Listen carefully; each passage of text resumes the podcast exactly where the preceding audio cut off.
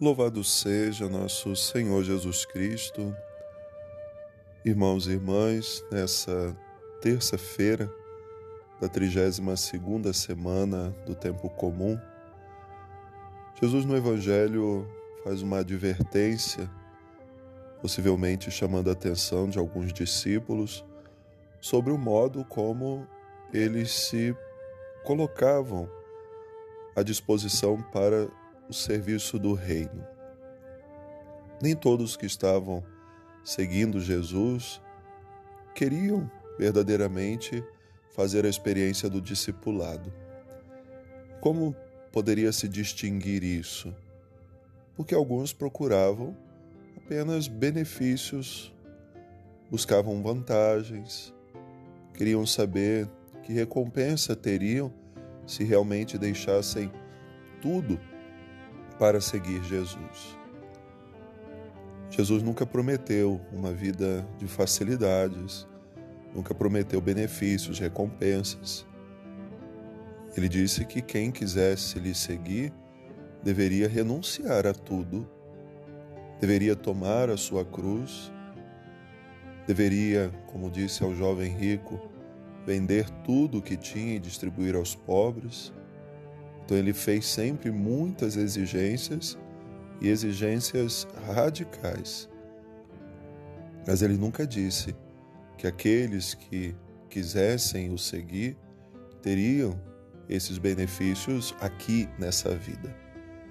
A recompensa, ela virá, mas é a recompensa que Deus tem para cada um de nós, como Paulo vai dizer, depois de ter combatido o bom combate, depois de ter completado a corrida, guardado a fé, ele então pode com toda certeza afirmar: o justo juiz tem para mim a coroa imperecível da glória.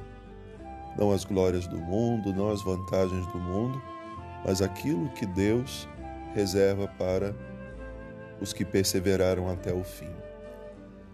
Então, no Evangelho de hoje, Jesus chama a atenção falando sobre um servo que vem do seu trabalho e pergunta: será que vocês vão colocá-lo à mesa e servi-lo? Pelo contrário, vão dizer a ele: prepara o jantar e serve.